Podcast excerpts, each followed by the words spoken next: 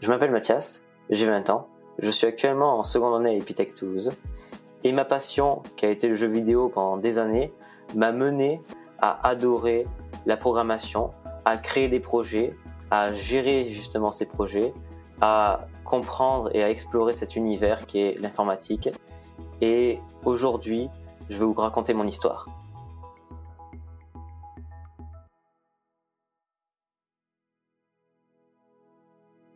À chaque fois que j'enregistre un épisode avec un étudiant d'Epitech ou une étudiante, vient à un moment donné la fameuse question Bon, allez, si tu devais te présenter en quelques secondes, tu dirais quoi?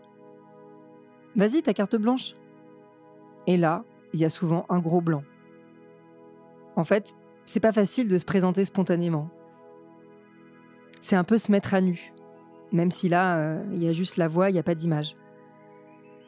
Alors souvent, euh, on entend une hésitation, un bégaiement, un mot sur lequel on bute, un débit de parole beaucoup trop rapide qui pourrait être le signe d'un malaise ou d'une certaine timidité.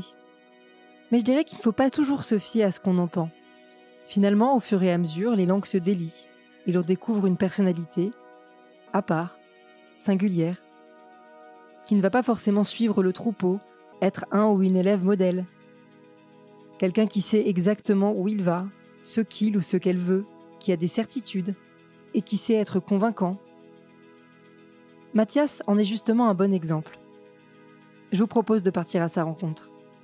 Je suis Alexia Fari et vous écoutez le cinquième épisode de Vocatech, le podcast des étudiants et étudiantes en informatique.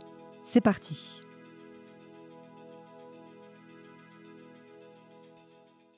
tu m'as expliqué que bah, tu avais quand même eu une appétence très jeune pour euh, bah, les jeux vidéo et pour Unity. Du coup, tu as commencé vraiment à quel âge en fait? Alors, euh, la programmation, c'était vers, je dirais, les 11 ans. C'était plus de la programmation. Au début, c'était du JavaScript. Euh, à l'époque où Unity, du coup, le moteur graphique, avait encore du JavaScript à l'intérieur. Bon, depuis, il l'a enlevé, mais c'était quelques petits codes, comme par exemple dire euh, quelques conditions pour faire bouger un personnage, pour faire justement apparaître des ennemis ou des, trucs un peu euh, classiques, assez bateaux. Et après, aussi, j'ai testé plusieurs trucs. J'adore tester. Personnellement, je teste un peu tout dans le dans l'informatique. Et avant de venir à Epitech, j'avais fait un site web euh, pour ma mère. Et du coup ben, je me suis tout simplement euh, mis dans le truc de d'essayer de faire un peu de web d'essayer de trouver euh, comment marcher comment on faisait pour mettre un site en ligne comment ça marchait comment on faisait tout ce tout ce qui est en fait un site commercial tout simplement. Ben là j'ai pu découvrir qu'en fait je n'aime pas le web. Mais c'était une très bonne expérience. Et du coup, quand tu dis que t'aimes pas le web, le web, pardon, ça veut dire que t'aimes quoi exactement? Euh, Personnellement, dans l'informatique, j'aime tout ce qui va être bas niveau, algorithmie, euh, tout ce qui va être nouvelle technologie, simulation, 3D. Bas niveau, faut pas imaginer que c'est quelque chose de mauvais. Au contraire, plus c'est bas niveau, plus on va dire que c'est complexe et on va essayer de toucher à la machine en elle-même. J'aime bien toucher en fait à la programmation directe de l'ordinateur, de la mémoire, de faire son application quoi, tout simplement. Est-ce que tu peux euh, nous parler de tes années lycée euh, Comment ça s'est passé? Est-ce que tu as fait euh, comme beaucoup de personnes à Epitech une terminale S Est-ce que tu as fait autre chose? Voilà, est-ce que tu savais où tu voulais aller? Est-ce que tu peux m'en parler un petit peu? Alors à mes années lycée, j'étais un très mauvais élève. Vraiment. Il faut savoir que euh, je me sentais pas trop bien dans mon lycée, c'était un lycée privé catholique que je me sentais pas très très bien à l'intérieur. J'étais pas vraiment à ma place entre guillemets. Puis après, j'ai redoublé ma seconde et je me suis vraiment senti revivre. Je me suis trouvé un nouveau cercle d'amis et c'était vraiment extrêmement bien. Et puis après, j'ai voulu tout simplement chercher une école dans ce que j'aimais, qui est l'informatique.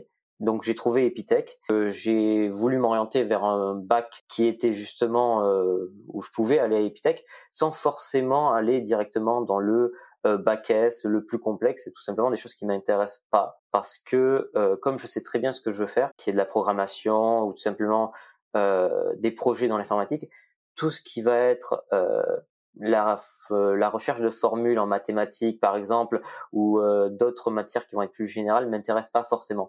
C'est pour ça que je me suis orienté vers un bac STI2D. C'est en gros un bac euh, mécanique, électronique, informatique. C'était vraiment quelque chose qui m'a permis d'évoluer sans forcément aller dans le bac S et euh, dans le euh, recherche constante d'aller toujours plus loin dans les notes. Finalement, en fait, en me sentant mieux dans un bac où je me sentais mieux, je, j'ai eu le bac avec mention d'ailleurs et tout s'est bien passé. Est-ce que tu pourrais me raconter, euh, Mathias, euh, ton stage de première année justement? C'est quand même une histoire sympa à écouter, hein, je trouve. Mon stage de première année, ça a été à l'entreprise euh, Altran Technologies, maintenant Altran Part of Capgemini. En fait, tout simplement, j'étais à Blagnac, du coup à côté de Airbus, et c'était dans le projet qui s'appelait le projet Viable. Ça s'appelle toujours d'ailleurs. Et en fait, pendant ce stage, il était assez complexe, il est assez complexe à résumer finalement, mais pour faire assez rapidement, j'ai eu euh, une première partie de mon stage, qui était les trois premiers mois, qui était finalement le sujet principal de pourquoi on m'avait embauché. C'était euh, UC1 AR Smart City. Tout simplement, c'est euh, faire une simulation de ville en 3D d'une ville intelligente avec la réalité augmentée. Le concept est simple, c'est qu'on prend une carte sur Google Maps, on prend un endroit, n'importe quel endroit sur Google Maps, on extrait euh, l'endroit qu'on a choisi, on le met sur euh, le logiciel Unity, et puis ça génère avec des calculs finalement mathématiques euh, de la ville, tout simplement. Et ça nous permet finalement de la personnaliser, de pouvoir avoir directement quand on va lancer la simulation plein d'interactions possibles, comme par exemple des bilans entre les accidents qui vont se passer. On va pouvoir créer un, un accident à un point A, il y aura des véhicules d'intervention du futur ou des véhicules d'intervention actuels qui vont venir euh, régler l'intervention et on va pouvoir tenir des bilans, pouvoir voir quel est vraiment l'apport que peut rajouter ces nouvelles technologies euh, à justement euh, la ville quoi et à la vie. Mon rôle tout simplement ça a été de euh, transporter cette ville en réalité augmentée. Alors il y avait trois différents supports. Euh, premier support était une table tactile, tout simplement euh, un écran penché, on va dire, où on peut voir de haut euh, la, la, carte et pouvoir la, la, gérer tout simplement tel on pourrait gérer un Google Map. On avait aussi des HoloLens. Alors les HoloLens, c'est plus des lunettes en réalité augmentée. Voilà, on peut s'imaginer comme ça. Et puis par exemple, si euh, avec notre main on essaye de toucher un modèle 3D, ben, on peut interagir avec et du coup on pourra interagir avec la ville. Et aussi, on avait derrière des tablettes tactiles, dont des euh, téléphones portables, en réalité augmentée aussi. Il faut savoir aussi que ça c'était la première partie de mon boulot. La deuxième partie de mon boulot a été d'implémenter des nouvelles fonctions, des paramètres, implémenter des algorithmes, parce que j'ai fait beaucoup de C Sharp et beaucoup de Unity mais j'ai fait aussi euh, j'ai aidé à la réalisation d'un serveur Python qui justement gérait finalement, et c'est là où c'est toute la complexité du projet, c'est qu'il y avait plusieurs algorithmes pour par exemple le déplacement des voitures, où justement elle était gérée euh, sur un ordinateur externe à distance. Il y avait un serveur Python qui avait été créé justement spécialement pour ce projet, et il envoyait les données directement à chaque euh, justement Unity, donc chaque tablette tactile ou autre. Et justement, ça permettait d'avoir tout ce qui va être les algorithmes et toute l'intelligence sur l'ordinateur distant. Et on pouvait jouer justement avec tous ces différents appareils, euh, nous de notre côté. Et donc du coup, il y avait une génération de villes, il y avait plein en fait de paramètres qui pouvaient faire et rendre la ville vivante finalement. Il faut savoir que euh, on avait euh, donc à Epitech, on doit réussir à avoir un stage pour le début de la seconde année. C'est obligatoire et on peut faire un stage entre 6 et 4 mois. Environ à la moitié de l'année, on a eu, euh, eu beaucoup d'entreprises qui sont venues à Epitech pour pouvoir rencontrer les élèves, que ce soit de n'importe quelle euh, année, on va dire, euh, il peut y avoir autant des premières années qui viennent que des dernières années. Après, j'étais parti tout simplement dans l'idée de me dire, il me faut un stage et j'ai envie d'essayer d'avoir le meilleur stage possible en fait et celui que ben, qui me plairait le plus. Mais euh, aussi, je me disais bon, bah, si je trouve pas de stage euh, vraiment vraiment cool, faut que vraiment j'essaye de voir dans tous les domaines et finalement tous les domaines peuvent être intéressants. Donc je m'étais préparé à ça. J'avais fait une bonne quinzaine de CV. Donc à, chaque fois, ça se découpait en deux parties. La première partie, c'était la rencontre avec les entreprises sans rendez-vous et après avec rendez-vous. Ce que j'ai fait, c'est que j'ai pris le rendez-vous avec le plus d'entreprises qui m'intéressaient. Je suis allé les voir et je leur ai expliqué qui j'étais, comment comment je voyais l'avenir, qu'est-ce que je faisais, quels étaient mes projets, mes envies, mes passions tout simplement et j'ai distribué les 15 CV. Ça veut dire que j'ai vu j'ai vu les 15 boîtes en fait, j'ai vu 15 boîtes. Et finalement euh, en expliquant en fait la chose, j'ai réussi à décrocher quatre entretiens.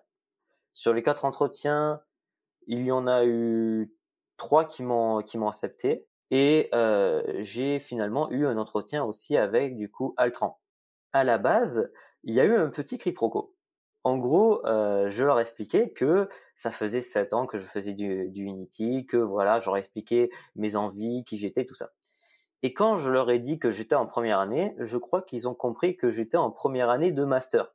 parce que euh, quelques une semaine plus tard environ, un jour avant d'avoir euh, le rendez-vous à Altran, il y a eu une secrétaire qui m'a appelé en me demandant bonjour, euh, vous êtes bien en première année de master, non? Et là, j'ai compris un peu qu'il y avait il y avait un petit problème, c'est que je leur expliquais que non, j'étais en première année de licence finalement et que c'était pour mon stage de deuxième année de licence. Donc, elle a accepté de me reprendre et c'est aussi là où j'ai compris que ben, il y aurait peut-être, ils vont juste accepter de me prendre pour la politesse.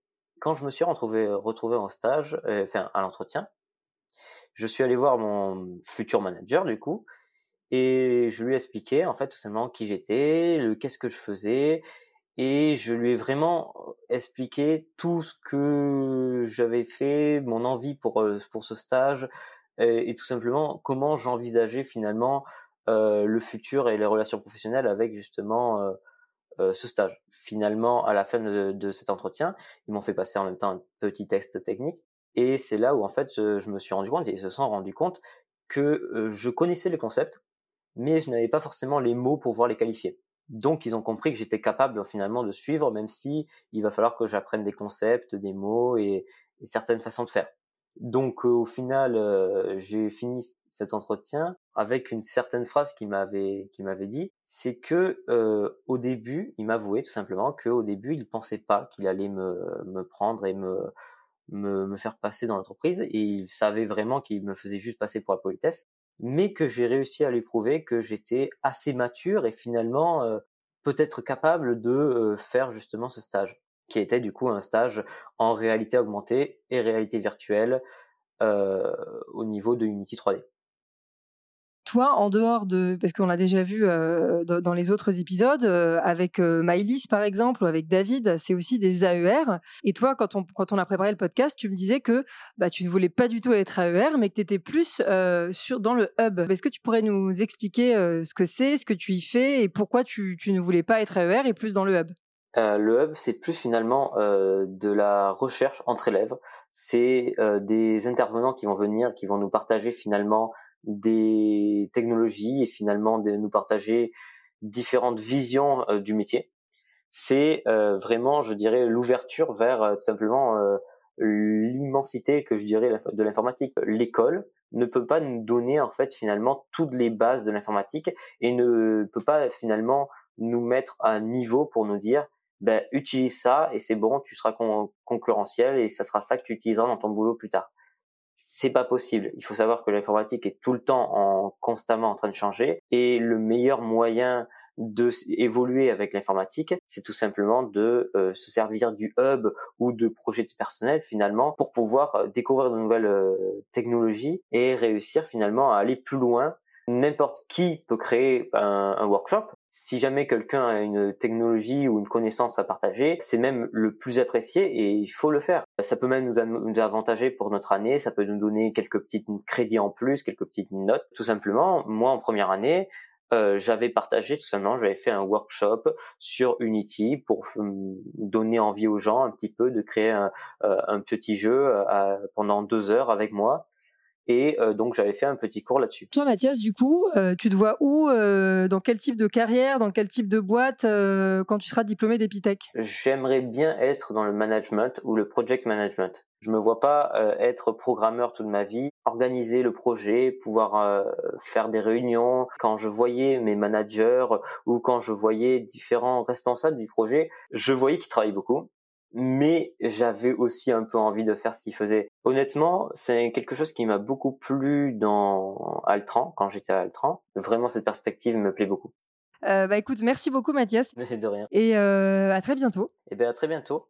J'espère que ce nouvel épisode vous a plu et qu'il vous a donné envie d'en savoir plus sur l'univers de l'informatique et pourquoi pas sur Epitech. Je vous dis à très vite pour un nouvel épisode. Et en attendant, n'oubliez pas de liker, de partager, de commenter, de vous abonner à Vocatech. Vocatech est disponible sur les plateformes d'écoute Ocha, Spotify, Deezer, Apple Podcast, Google Podcast. Bref, vous avez l'embarras du choix. Je vous dis à très bientôt.